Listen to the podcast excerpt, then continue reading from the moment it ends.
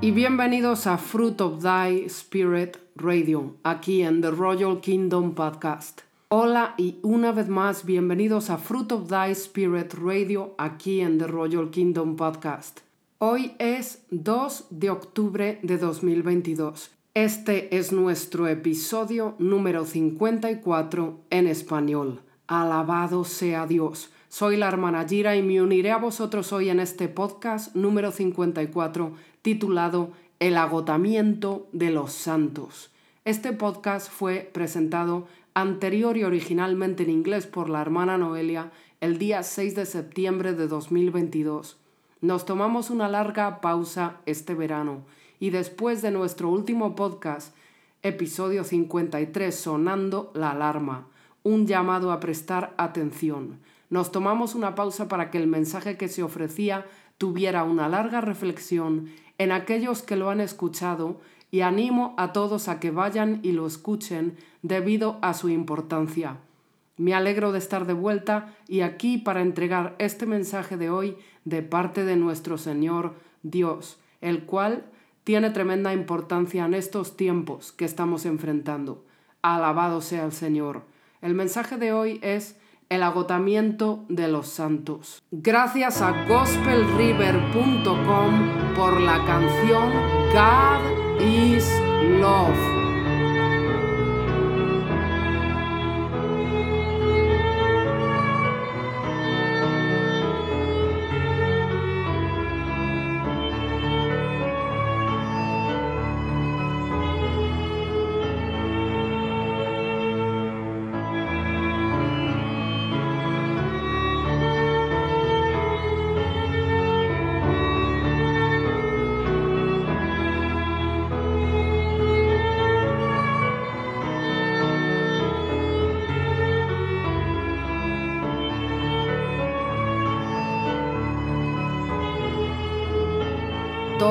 Gloria a nuestro Rey Yeshua Hamasiach. Gracias, Padre. Hola de nuevo y gracias por unirte a nosotros hoy. Hoy es el 2 de octubre del 2022 y este es el episodio 54 titulado El agotamiento de los santos. Espero que hayáis asimilado nuestro último podcast, Sonando la alarma, una llamada a prestar atención. Nuestro Dios es el único y verdadero Dios vivo, y ningún otro puede tomar su lugar en el trono. Aleluya. Él es el Dios de la verdad y su gloria siempre prevalecerá. Glorias a ti, Señor. Si esta es la primera vez que te unes a nosotros, gracias por escuchar. Soy la hermana Gira y estaré presentando el agotamiento de los santos. Gracias por escuchar hoy y considerar estos mensajes de amor de nuestro Señor, Yeshua Hamasiach. Queremos expresar que hacemos este podcast por amor a Dios. Nunca pediremos una donación porque queremos que la integridad del mensaje del Señor siempre permanezca pura. Nos gustaría agradecer nuestro apoyo musical por gospelriver.com, así como a algunos de los artistas independientes que han contribuido a este programa. Puedes encontrarnos en el podcast de The Royal Kingdom, aquí mismo en Podbean, en iHeartRadio, Listen Notes in LA. Por favor, descargar y compartir, animar a otros a unirse a escuchar estos mensajes.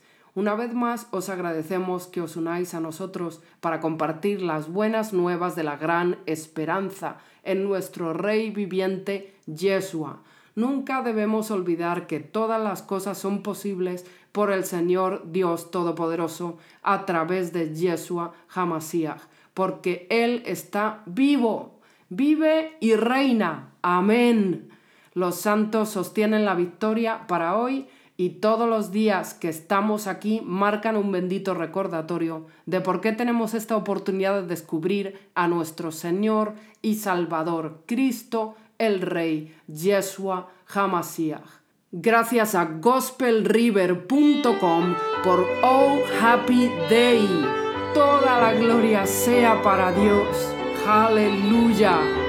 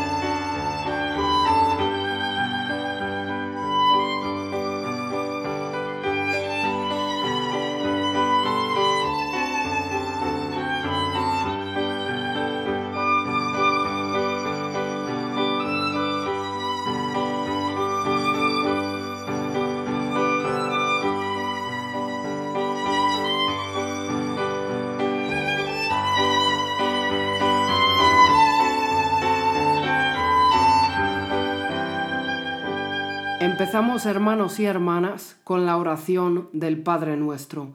Padre nuestro que estás en los cielos, santificado sea tu nombre, venga a nosotros tu reino, hágase tu voluntad, así en la tierra como en el cielo. Danos hoy nuestro pan de cada día, perdona nuestras ofensas, así como nosotros perdonamos a los que nos ofenden. No nos dejes caer en la tentación, mas líbranos del maligno. Amén. Porque tuyo es el reino y el poder y la gloria por los siglos de los siglos. Amén. Buenos días.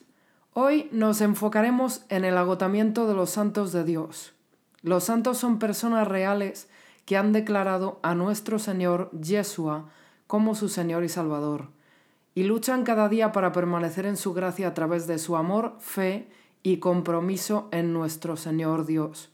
Así que estamos aquí para hablar de lo que está sucediendo en la tierra mientras hablamos, justo en este momento, y cómo esto está afectando directamente a los hijos de Dios en su totalidad. Primero me gustaría expresar que todos los que son llamados por Él, nuestro Señor, deben recordar lo que Yeshua declaró en estos siguientes versos. En Juan capítulo 15, verso 16, no me elegisteis vosotros a mí, sino que yo os elegí a vosotros. Y os he puesto para que vayáis y llevéis fruto, y vuestro fruto permanezca, para que todo lo que pidiereis al Padre en mi nombre, Él os lo dé.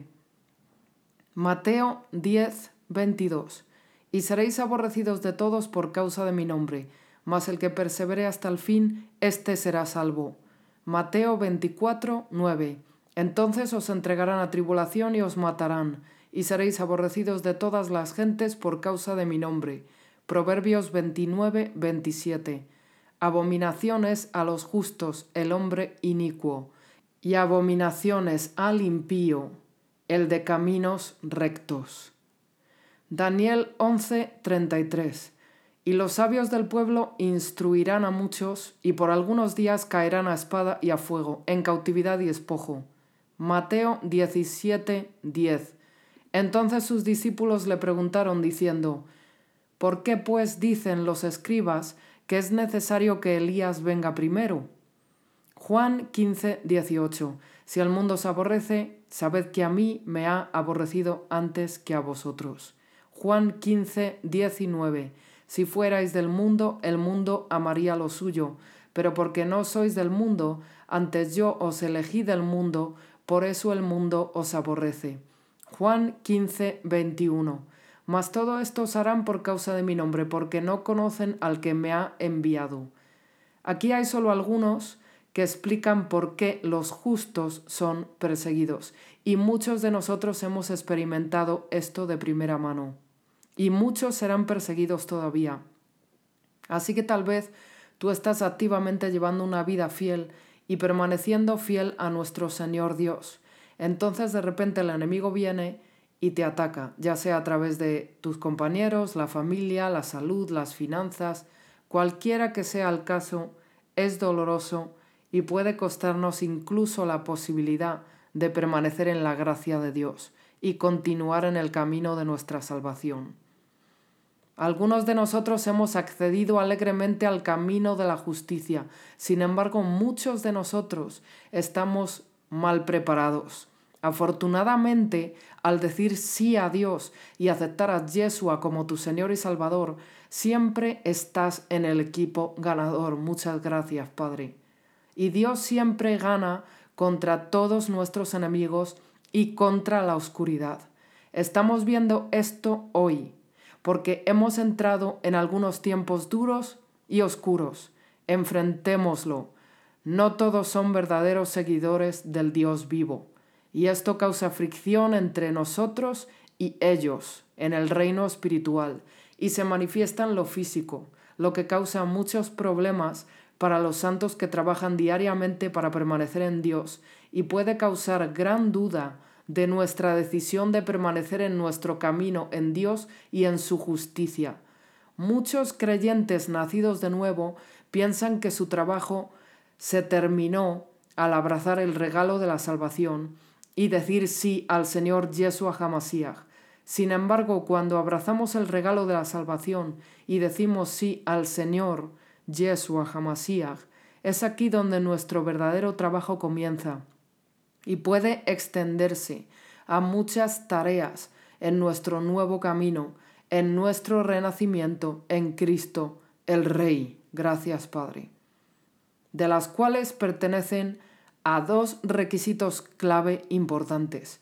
Uno es que hayamos nacido de nuevo y dos, que nos hagamos niños para entrar en el reino de los cielos. Amén. Hay que aceptar el plan de Dios para tu vida a través del arrepentimiento. Y el segundo, ser como un niño, es decir, un alumno obediente, dispuesto a tomar la dirección y seguir la dirección como Dios nuestro Padre pide de nosotros. Gracias Señor. Glorias a ti.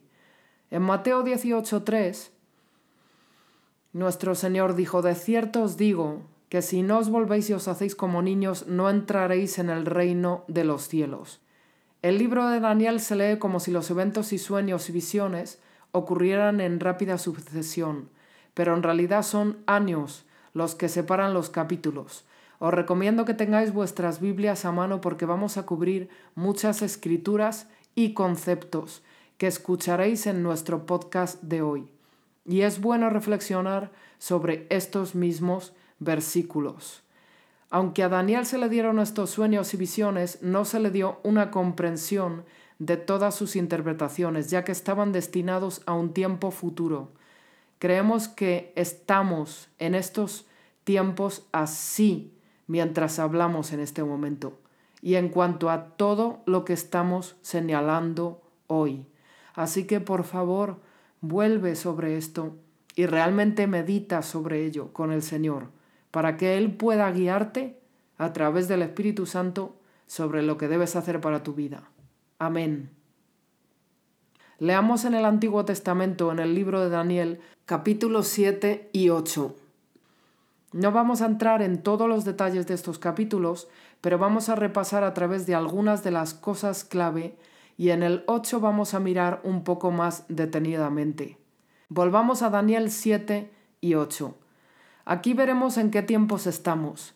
Aquí, en el capítulo 7 de Daniel, Daniel vio una visión de cuatro bestias y vio una visión del reino de Dios. Pero en el verso 25 aquí está lo que dice, y hablará palabras contra el Altísimo, y a los santos del Altísimo agotará, y pensará en cambiar los tiempos y la ley, y serán entregados en su mano hasta tiempo y tiempos y medio tiempo. Esta escritura en particular dice que Él agotará a los santos. En el capítulo 8 la visión es interpretada para Daniel y en breve leeremos Daniel 8 completamente, pero quiero repasar estos pocos puntos. Daniel estaba orando y buscando el significado de la visión registrada en Daniel 8, cuando el ángel Gabriel fue enviado para explicársela. Versículos 15 al 17. Gabriel dijo que había venido a dar a conocer a Daniel lo que sucedería en el tiempo del fin. Versículo 19. Luego explicó el significado del carnero y el macho cabrío identificándolos como los reyes de Media y Persia y el reino de Grecia. Esto está en versículos 20 al 21.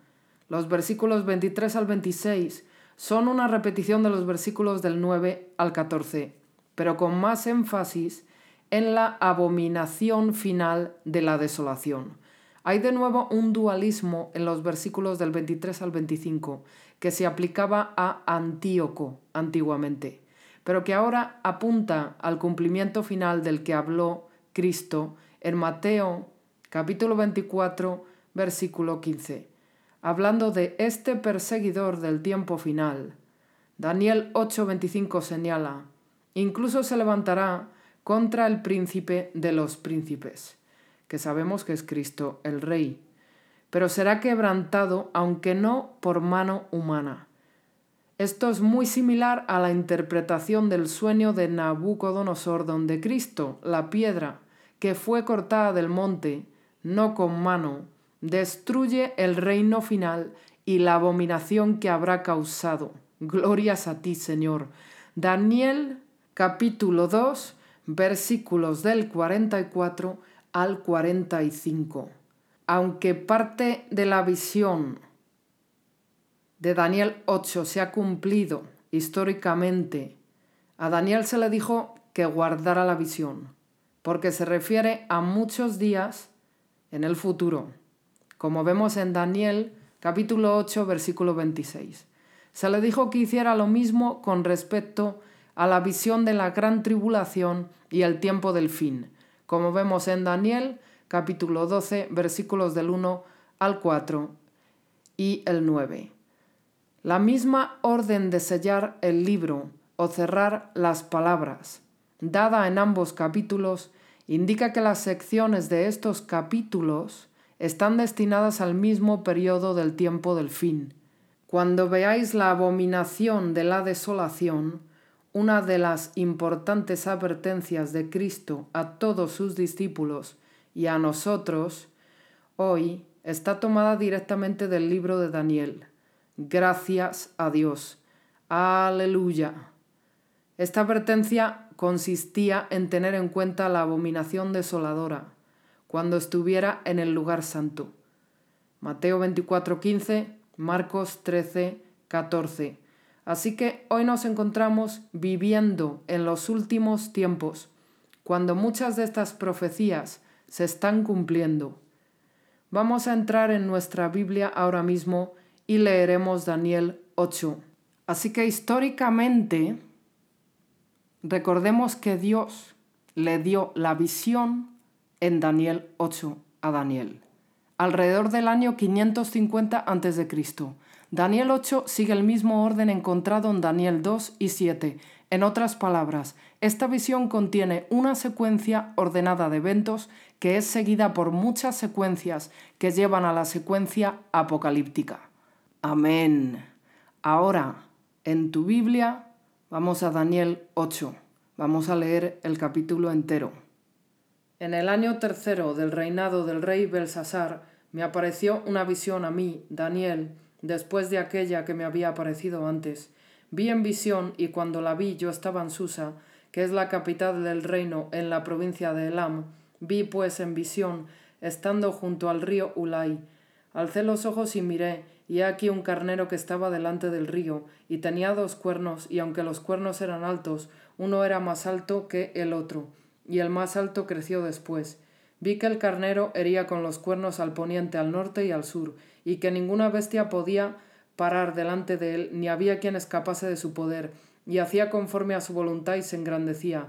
Mientras yo consideraba esto, he aquí un macho cabrío venía del lado del poniente sobre la faz de toda la tierra sin tocar tierra y aquel macho cabrío tenía un cuerno notable entre sus ojos, y vino hasta el carnero de dos cuernos que yo había visto en la ribera del río, y corrió contra él con la furia de su fuerza. Y lo vi que llegó junto al carnero y se levantó contra él y lo hirió, y le quebró sus dos cuernos, y el carnero no tenía fuerzas para pararse delante de él. Lo derribó por tanto en tierra y lo pisoteó, y no hubo quien librase al carnero de su poder. Y el macho cabrío se engrandeció sobremanera, pero estando en su mayor fuerza, aquel gran cuerno fue quebrado y en su lugar salieron otros cuatro cuernos notables hacia los cuatro vientos del cielo. Y de uno de ellos salió un cuerno pequeño que creció mucho al sur y al oriente y hacia la tierra gloriosa, y se engrandeció hasta el ejército del cielo, y parte del ejército y de las estrellas echó por tierra, y las pisoteó Aún se engrandeció contra el príncipe de los ejércitos, y por él fue quitado el continuo sacrificio y el lugar de su santuario fue echado por tierra. A causa de la prevaricación le fue entregado el ejército junto con el continuo sacrificio, y echó por tierra la verdad, e hizo cuanto quiso y prosperó. Entonces oía un santo que hablaba, y otro de los santos preguntó a aquel que hablaba, ¿Hasta cuándo durará la visión del continuo sacrificio y la prevaricación asoladora, entregando el santuario y el ejército para ser pisoteados? Y él dijo, hasta dos mil trescientas tardes y mañanas. Luego el santuario será purificado. Y aconteció que mientras yo, Daniel, consideraba la visión y procuraba comprenderla, He aquí se puso delante de mí uno con apariencia de hombre, y oí una voz de hombre entre las riberas del Ulay, que gritó y dijo, Gabriel, enseña a éste la visión. Glorias a ti, Padre. Vino luego cerca de donde yo estaba, y con su venida me asombré, y me postré sobre mi rostro. Pero él me dijo, entiende, hijo de hombre, porque la visión es para el tiempo del fin. Mientras él hablaba conmigo, caí dormido en tierra sobre mi rostro, y él me tocó y me hizo estar en pie. Y dijo, He aquí, yo te enseñaré lo que ha de venir al fin de la ira, porque eso es para el tiempo del fin. En cuanto al carnero que viste que tenía dos cuernos, estos son los reyes de Media y de Persia. El macho cabrío es el rey de Grecia, y el cuerno grande que tenía entre sus ojos es el rey primero. Y en cuanto al cuerno que fue quebrado, y sucedieron cuatro en su lugar, significa que cuatro reinos se levantarán de esa nación, aunque no con la fuerza de él. Y al fin del reinado de estos, cuando los transgresores lleguen al colmo, se levantará un rey altivo de rostro y entendido en enigmas, y su poder se fortalecerá, mas no con fuerza propia, y causará grandes ruinas y prosperará, y hará arbitrariamente y destruirá a los fuertes y al pueblo de los santos. Con su sagacidad hará prosperar el engaño en su mano, y en su corazón se engrandecerá, y sin aviso destruirá a muchos, y se levantará contra el príncipe de los príncipes, pero será quebrantado, aunque no por mano humana. Glorias a ti, Señor. La visión de las tardes y mañanas que se ha referido es verdadera, y tú guarda la visión porque es para muchos días. Y yo, Daniel, quedé quebrantado y estuve enfermo algunos días, y cuando convalecí atendí los negocios del rey, pero estaba espantado a causa de la visión y no la entendía.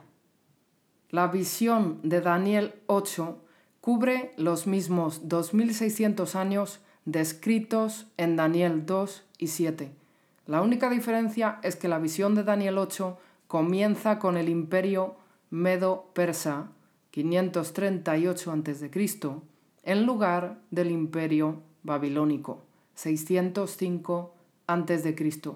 La secuencia en esta visión, hermanos y hermanas, termina cuando Yeshua destruye al rey altivo de rostro en la segunda venida. Gracias, Señor. Daniel 8:25 indica que el poder del cuerno será destruido por Dios, el Dios Todopoderoso. Y ese poder del cuerno será destruido, pero no por mano humana.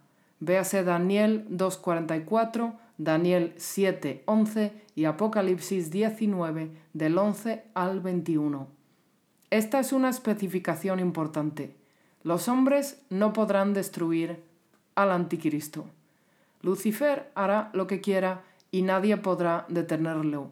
Yeshua no pone las manos sobre sus enemigos en la segunda venida, simplemente ordena que los malvados mueran. Aleluya. La espada afilada que sale de su boca representa su habilidad para decir la orden y la gente cae muerta. Es necesario avanzar y revisar, ver Apocalipsis 19 del 15 al 21.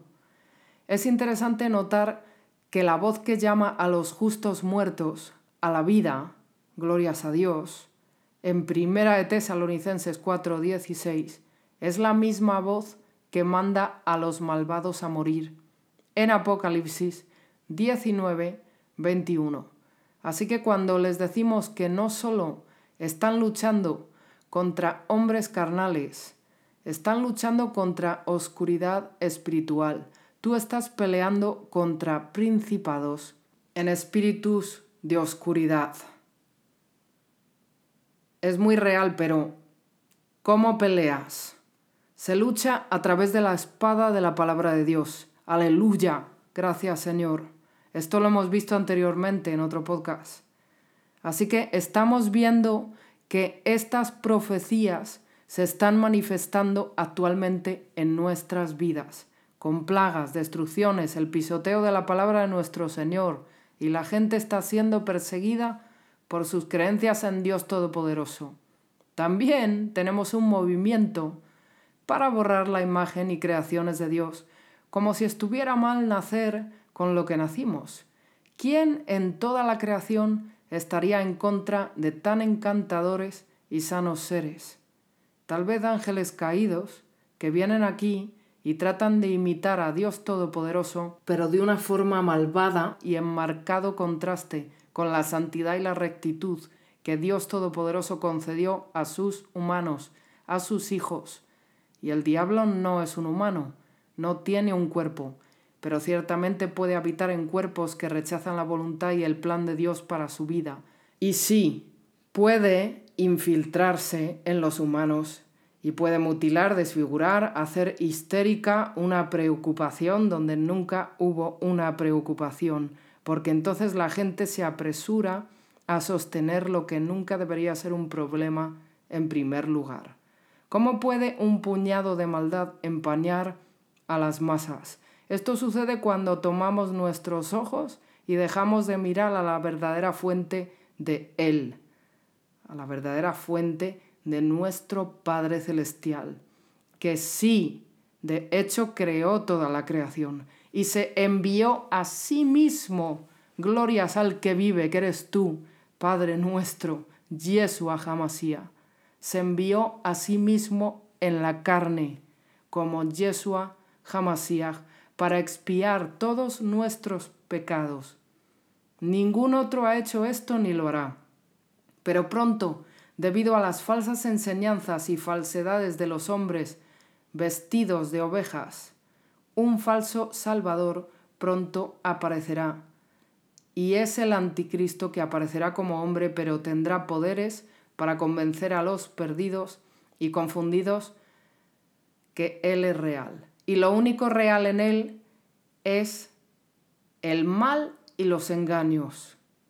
Muchos han sido engañados por sus mentiras, robos, maldades, porque el diablo quiere tu alma en el lago de fuego, donde él será enviado en el juicio final. Así que recuerda, cuando tú estás defendiendo los valores de este mundo caído, estás defendiendo el engaño de los caminos del diablo, que es la gente rota, las leyes rotas, todo lo que es de la suciedad y la inmundicia son los caminos del diablo, porque así es como prospera el mal, prospera en la carne de las personas que no aceptan los caminos de Dios Todopoderoso, en la verdad, la vida, el amor eterno. El mal se alimenta de las almas de los quebrantados. Si puede hacerte pensar que no tienes oportunidad de redención o que tu pecado te mantiene bloqueado de la esperanza en nuestro Señor Yeshua, entonces el diablo gana. Pero hoy tengo buenas noticias para ti. Dios rompió la maldición en Gálatas 3 del 13 al 14. Vemos que Dios rompió la maldición. Cristo nos redimió de la maldición de la ley, haciéndose maldición por nosotros, porque está escrito, maldito es todo aquel que es colgado en un madero nos redimió para que la bendición prometida a Abraham llegara a los gentiles en Cristo Jesús, Yeshua Hamasía, para que por la fe recibiéramos la promesa del Espíritu. El Espíritu Santo, aleluya, alabado seas Señor Yeshua. Veamos el Apocalipsis capítulo 9. El quinto ángel tocó la trompeta y vi una estrella que cayó del cielo a la tierra y se le dio la llave del pozo del abismo y abrió el pozo del abismo y subió humo del pozo como humo de un gran horno y se oscureció el sol y el aire por el humo del pozo. Recuerda que acabo de mencionar que al mal le gusta la suciedad. Y del humo salieron langostas sobre la tierra y se les dio poder como tienen poder los escorpiones de la tierra. Recordamos que si un escorpión pica con su cola, tiene veneno que puede matar. Pero para los que creemos, Dios nos ha dado potestad para hollar serpientes y escorpiones y sobre toda fuerza del enemigo y nada nos dañará. Pero para los que no creen, sí les puede matar. Continuamos. Y se les mandó que no dañasen a la hierba de la tierra, ni a cosa verde alguna, ni a ningún árbol, sino solamente a los hombres que no tuviesen el sello de Dios en sus frentes. Y les fue dado no que los matasen, sino que los atormentasen cinco meses, y su tormento era como tormento de escorpión cuando hiere al hombre. Y en aquellos días los hombres buscarán la muerte, pero no la hallarán, y ansiarán morir, pero la muerte huirá de ellos. El aspecto de las langostas era semejante a caballos preparados para la guerra.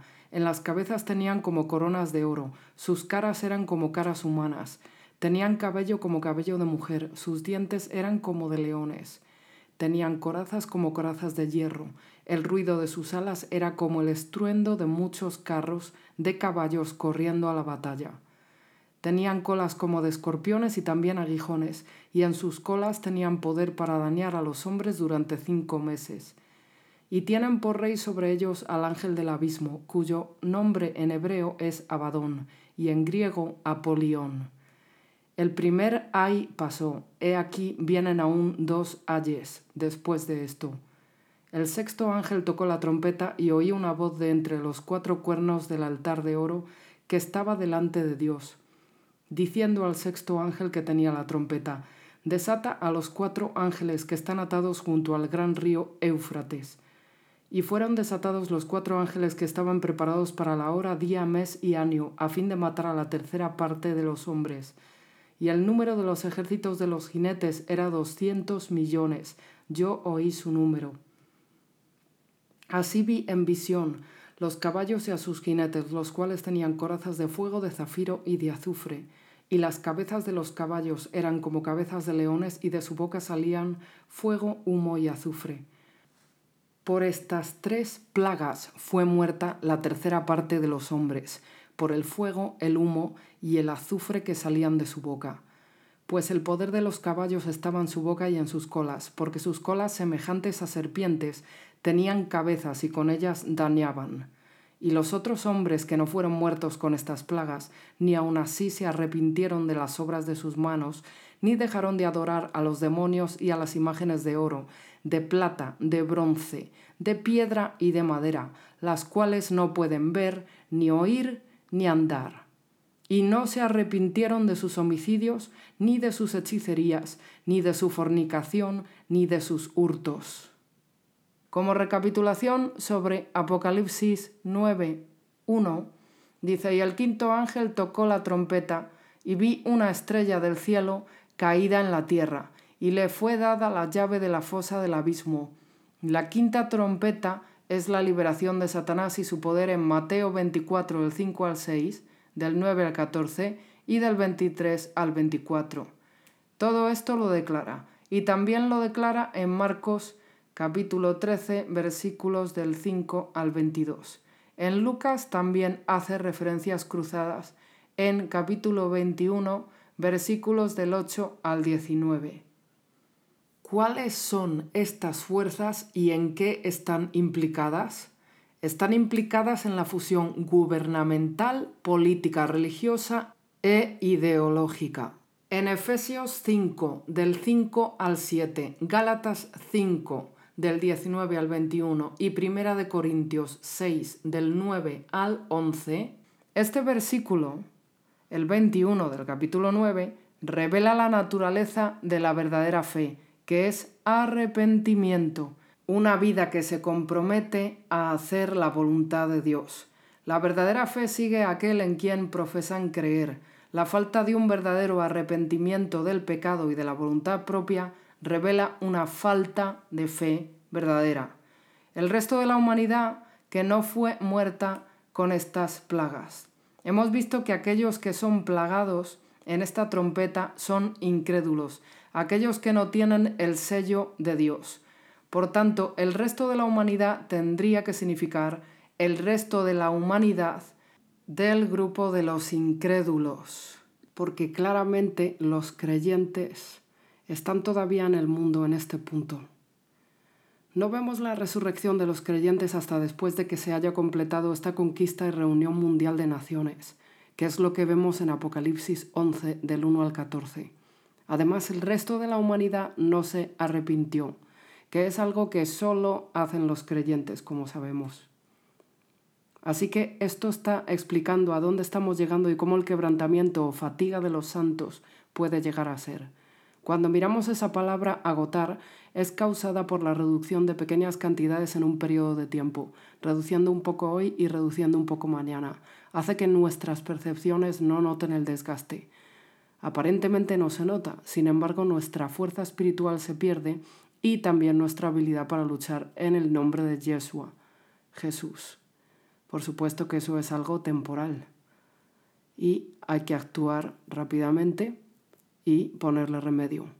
Cuando esto sucede de que estamos perdiendo esa fuerza espiritual, esto hace que nos derrumbemos y perdamos la esperanza y eso es lo que tenemos que evitar a través de la fuerza que Dios nos da. Amén. El diablo hará por agotarnos gradualmente. ¿Has visto alguna vez a los santos o experimentado de vez en cuando una pérdida en toda forma de espiritualidad que una vez sostuvieron tan poderosamente? Es justo allí donde con el tiempo el agotamiento ocurrió en sus espíritus. El resultado final es que no queda nada. En Mateo 24 y versículo 12 dice, y porque la iniquidad abundará, el amor de muchos se enfriará. ¿Qué significa esto, hermanos y hermanas? Que en cortos periodos de tiempo el corazón de los hombres se enfriará gradualmente en Efesios 6 se habla del día malo. Esto también se refiere al agotamiento de los santos. Debemos orar de acuerdo a Efesios 6 y 13 para que los ojos de nuestro entendimiento sean iluminados. Glorias a ti, Padre. Debemos orar sin cesar. Es necesario purgarnos y construir nuestros pozos espirituales que estén llenos y fluyendo completamente con el Espíritu Santo. En Daniel 8 se explica que las tinieblas y el mal se acabarán sin manos sin mano humana. La fuerza para vencerlo será de nuestro Dios Todopoderoso mismo. Gracias, Padre. Porque ese es el nivel del mal que toma y que necesita que el nivel superior, que es el nivel de la luz de nuestro Padre, Dios, que es absolutamente abundante y más poderoso, es el único que puede destruir tal maldad. Glorias a tu santo nombre, Señor. Sin embargo, esto no le da a los santos el derecho de rendirse y perder la esperanza en nuestro Rey y Salvador, Yeshua HaMashiach. De hecho, hermanos y hermanas, nuestras manos orantes y nuestra cintura ceñida en oración trabajan de dos maneras. Una, eleva nuestros inciensos a nuestro Rey Yeshua y en segundo lugar estamos entregando toda nuestra confianza y fuerza en Él para que nos saque de esta oscuridad y maldad que nos rodea. Trabajamos juntos, unidos con Dios, en nuestro timón y en nuestra retaguardia, como nuestra guardia y escudo. Amén. Ahora mismo nos tomamos un momento para ir a Efesios 6, hermanos y hermanas, y voy a leerlo ya que siento que es muy necesario para estos tiempos.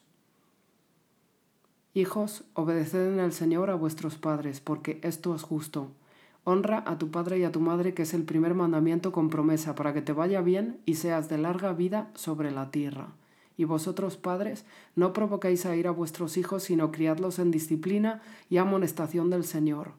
Siervos, obedeced a vuestros amos terrenales con temor y temblor, con sencillez de vuestro corazón como a Cristo, no sirviendo al ojo como los que quieran agradar a los hombres, sino como siervos de Cristo, de corazón, haciendo la voluntad de Dios sirviendo de buena voluntad como al Señor y no a los hombres, sabiendo que el bien que cada uno hiciere, ese recibirá del Señor, sea siervo o sea libre.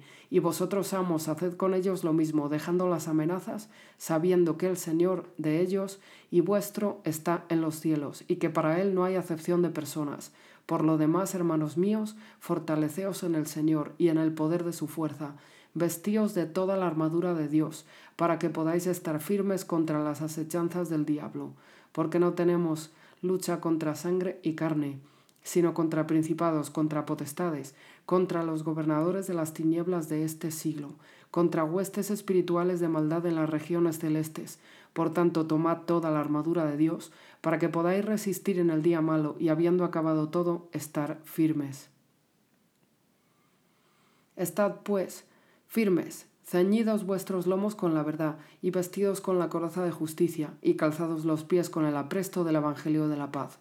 Sobre todo tomad el escudo de la fe con que podáis apagar todos los dardos de fuego del maligno, y tomad el yelmo de la salvación, y la espada del Espíritu que es la palabra de Dios, orando en todo tiempo con toda oración y súplica en el Espíritu, y velando en ello con toda perseverancia y súplica por todos los santos. Gracias Padre, gracias Señor y gracias Apóstol Pablo. Muchas gracias. Otra cosa en Daniel 8 habla de una referencia de cómo el enemigo será derrotado sin que una sola mano lo toque. Y quiero daros un poco de incitación porque hay muchas referencias en nuestra Biblia, pero hay una en particular y está en el Antiguo Testamento, en el libro de Primera de Samuel capítulo 5.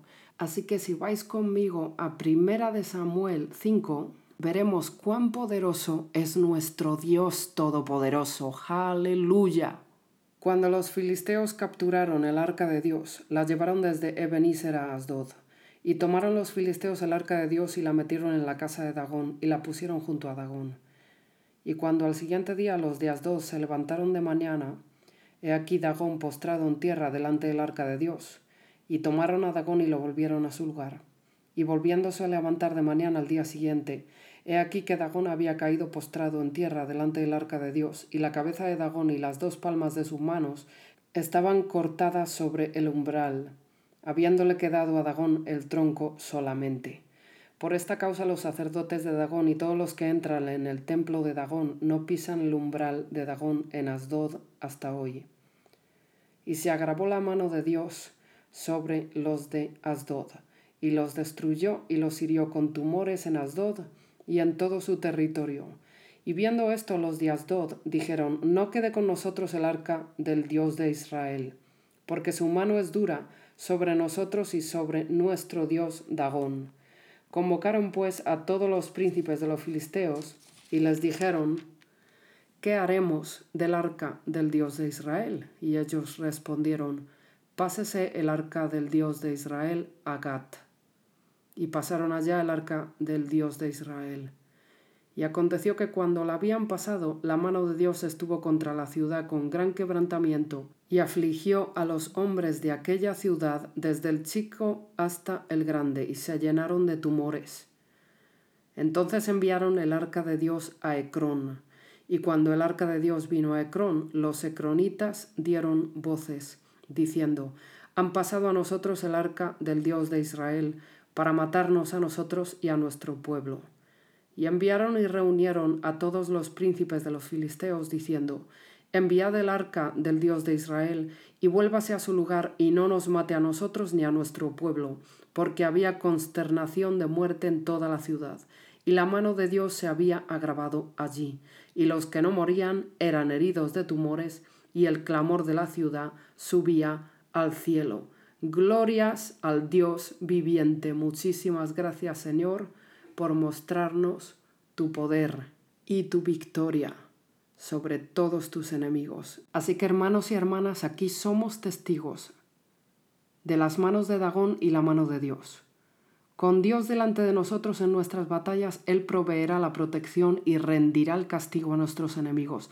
No importaba cuántos dioses los filisteos presentaran. Nadie podía ni puede competir con Dios Todopoderoso. Él es la fuerza, Él es la vida. Nada, y digo nada en este mundo, en toda la creación, puede enfrentarse al Dios vivo. Aleluya. Gracias Señor. Si su pueblo Israel le hubiera escuchado, seguramente habrían ganado y no habrían perdido ni una de sus fuerzas en la batalla contra la ciudad de Asdod. Lo que Dios hace es poner un miedo severo en estos enemigos que no pudieron apartarse lo suficientemente rápido del arca del Dios de Israel. Esta es la promesa de Dios nuestro Señor a todos, nosotros sus santos, de mantenernos cerca de Él. Nuestro Señor Dios Todopoderoso y Él pondrá a nuestros enemigos en vergüenza y les infundirá miedo hasta el punto de que huirán de ti, porque no pueden soportar el miedo que viene sobre ellos, ni pueden soportar la presencia del único y verdadero Dios viviente. Aleluya, aleluya. Alabado sea nuestro Rey viviente. Os animo a que reviséis este podcast de nuevo con vuestra Biblia en la mano porque estamos cubriendo muchos puntos, hermanos y hermanas. Pero el punto principal es que el diablo es un mentiroso y el único al que podemos recurrir y depender es a nuestro Señor y Salvador, Yeshua Hamasiach. ¿Cómo nos protegemos? Lo vemos mirando al libro de Daniel capítulo 6. Allí a Daniel se le concedió protección de sus gobernantes malvados en una tierra extranjera donde él estaba cautivo. Allí los reyes gobernantes decidieron cambiar las leyes que requerirían que Daniel se inclinara y diera honor a las estatuas que eran de otro dios. Él se negó y eso lo llevó a un foso de leones, pero debido a su fe y dedicación a nuestro Señor, nuestro Dios, glorias a ti, Padre, Dios estaba allí tan profundamente y mantuvo a Daniel protegido y seguro. Gracias, Señor. Esto es lo que nuestro Dios Todopoderoso hará por todos vosotros, sus santos, por todos nosotros que somos sus santos. Si permanecemos fieles a Él, en la fe, en Él, en la oración y siguiendo los diez mandamientos, seremos favorecidos por un Rey fuerte y poderoso, un Rey fiel a su pueblo, un Rey que es de eterno a eterno, que nunca se cansa, que nunca falla. Nuestro Rey poderoso los fortalecerá en su hora más débil, en su fatiga. Dios os impulsará en su hombro y os cargará y llevará en cualquier batalla que pudierais enfrentar. Aleluya. Daniel oró y dio gracias ante su Dios como era su costumbre desde los primeros tiempos. Daniel no dejó que el decreto cambiara sus acciones de una manera u otra.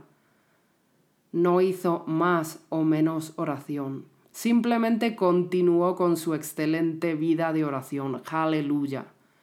Así que comienza tu vida de oración hoy o continúala. Sigue perseverando y busca a Dios todos los días.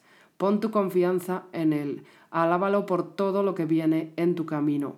Esto es difícil porque cuando estamos tristes o atrapados fuera de balance, porque el enemigo viene a atacar desde todos los ángulos, aquí es donde nuestra confianza y alabanza debe ser parte de nuestra excelente vida de oración, al igual que Daniel. Tal vez hay días en los que no tenemos ganas, pero cantamos de todos modos, oramos de todos modos, porque esto nos da un consuelo edificante en Dios, porque Dios siempre está con nosotros, ante lo bueno o lo malo. Él nunca nos deja. Aleluya. Sin embargo, si Daniel hubiera elegido arrodillarse ante las estatuas para salvar su vida de las leyes del rey Darío, entonces la historia podría haber terminado ahí. Nunca debemos olvidar recitar los diez mandamientos, más uno más que es el que Yeshua nos dio en Juan 13, 34. Un mandamiento nuevo os doy, que os améis unos a otros, así como yo os he amado. También vosotros debéis amaros unos a otros. Amén. Gracias, Padre. Que así sea y que así lo hagamos, de acuerdo a tu voluntad. Al repasar estos mandamientos para ti mismo y con la familia, te acercarás más al Señor donde Él te ayudará a corregir los errores en los que hayas seguido tropezando. Nunca abandones a Dios.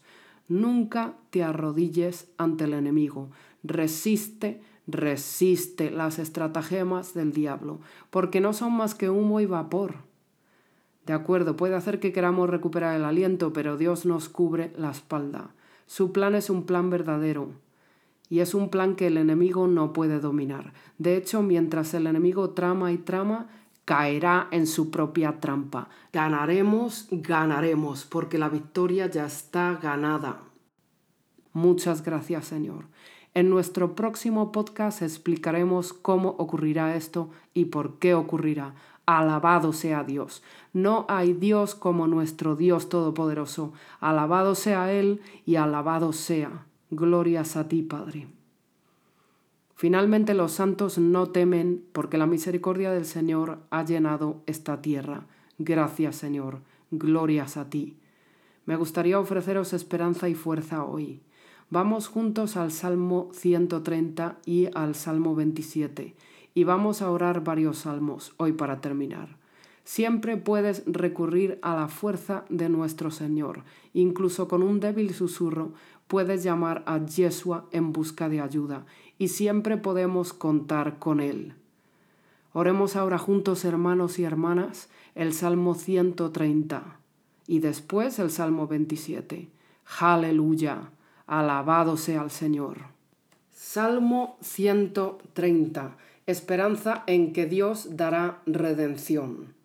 De lo profundo, oh Dios, a ti clamo, Señor, oye mi voz. Estén atentos tus oídos a la voz de mi súplica. Dios, si mirares a los pecados, ¿quién, oh Señor, podrá mantenerse? Pero en ti hay perdón, para que seas reverenciado.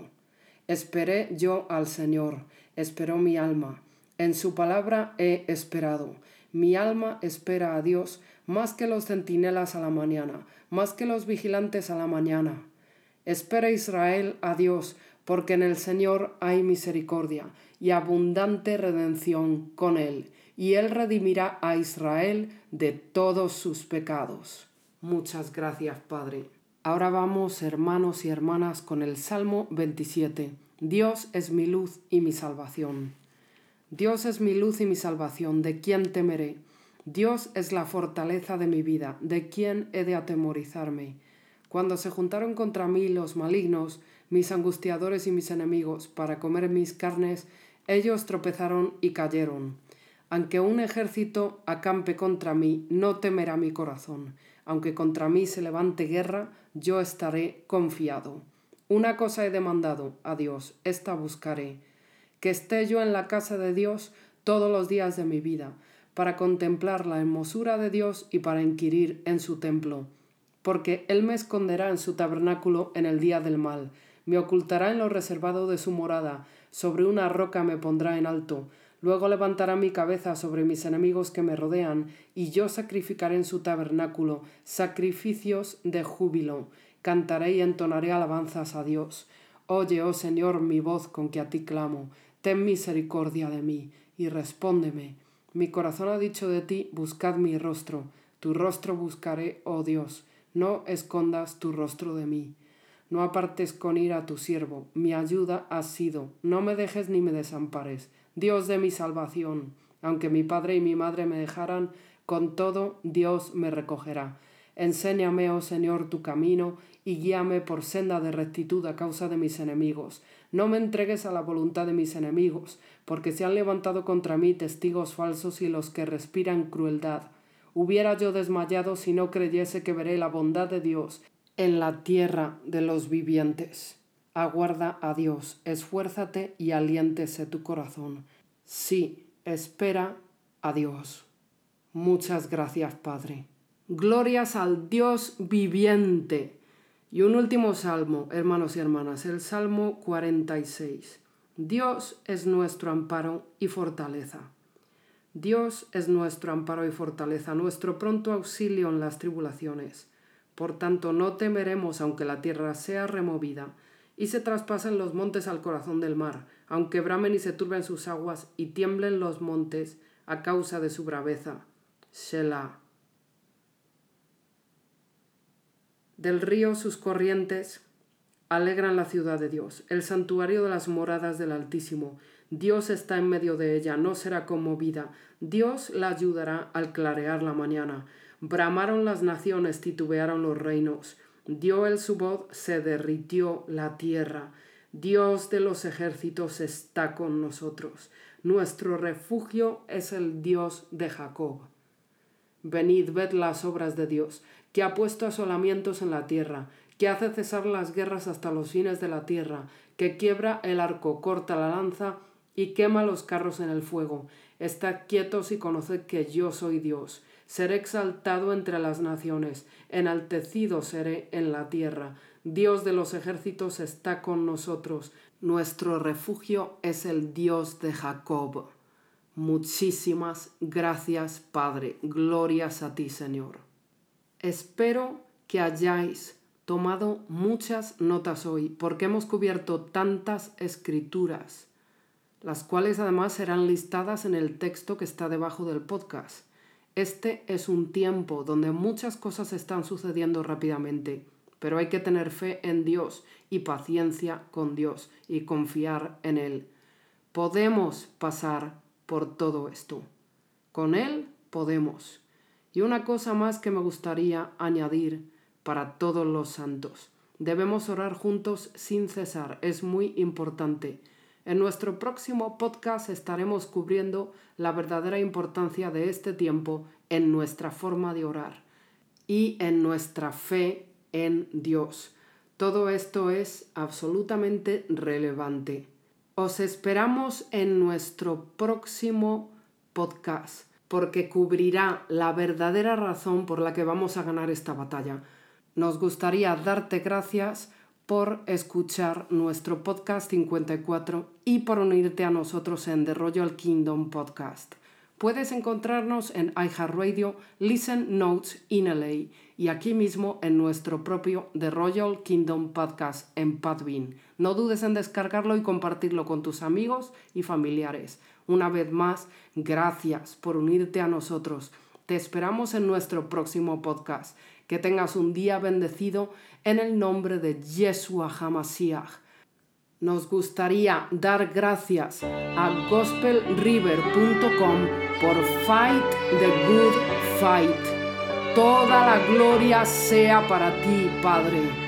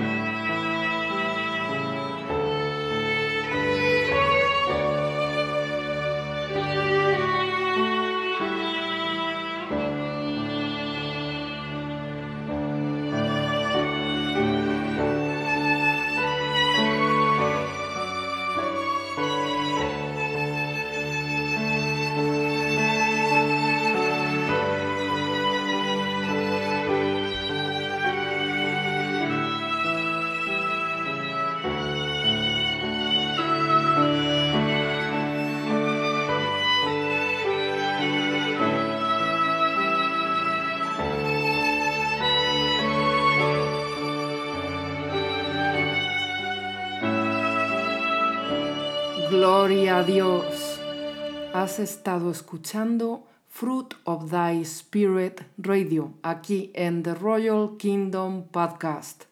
Muchas gracias por escucharnos y nos vemos en el siguiente episodio. Que Dios te bendiga.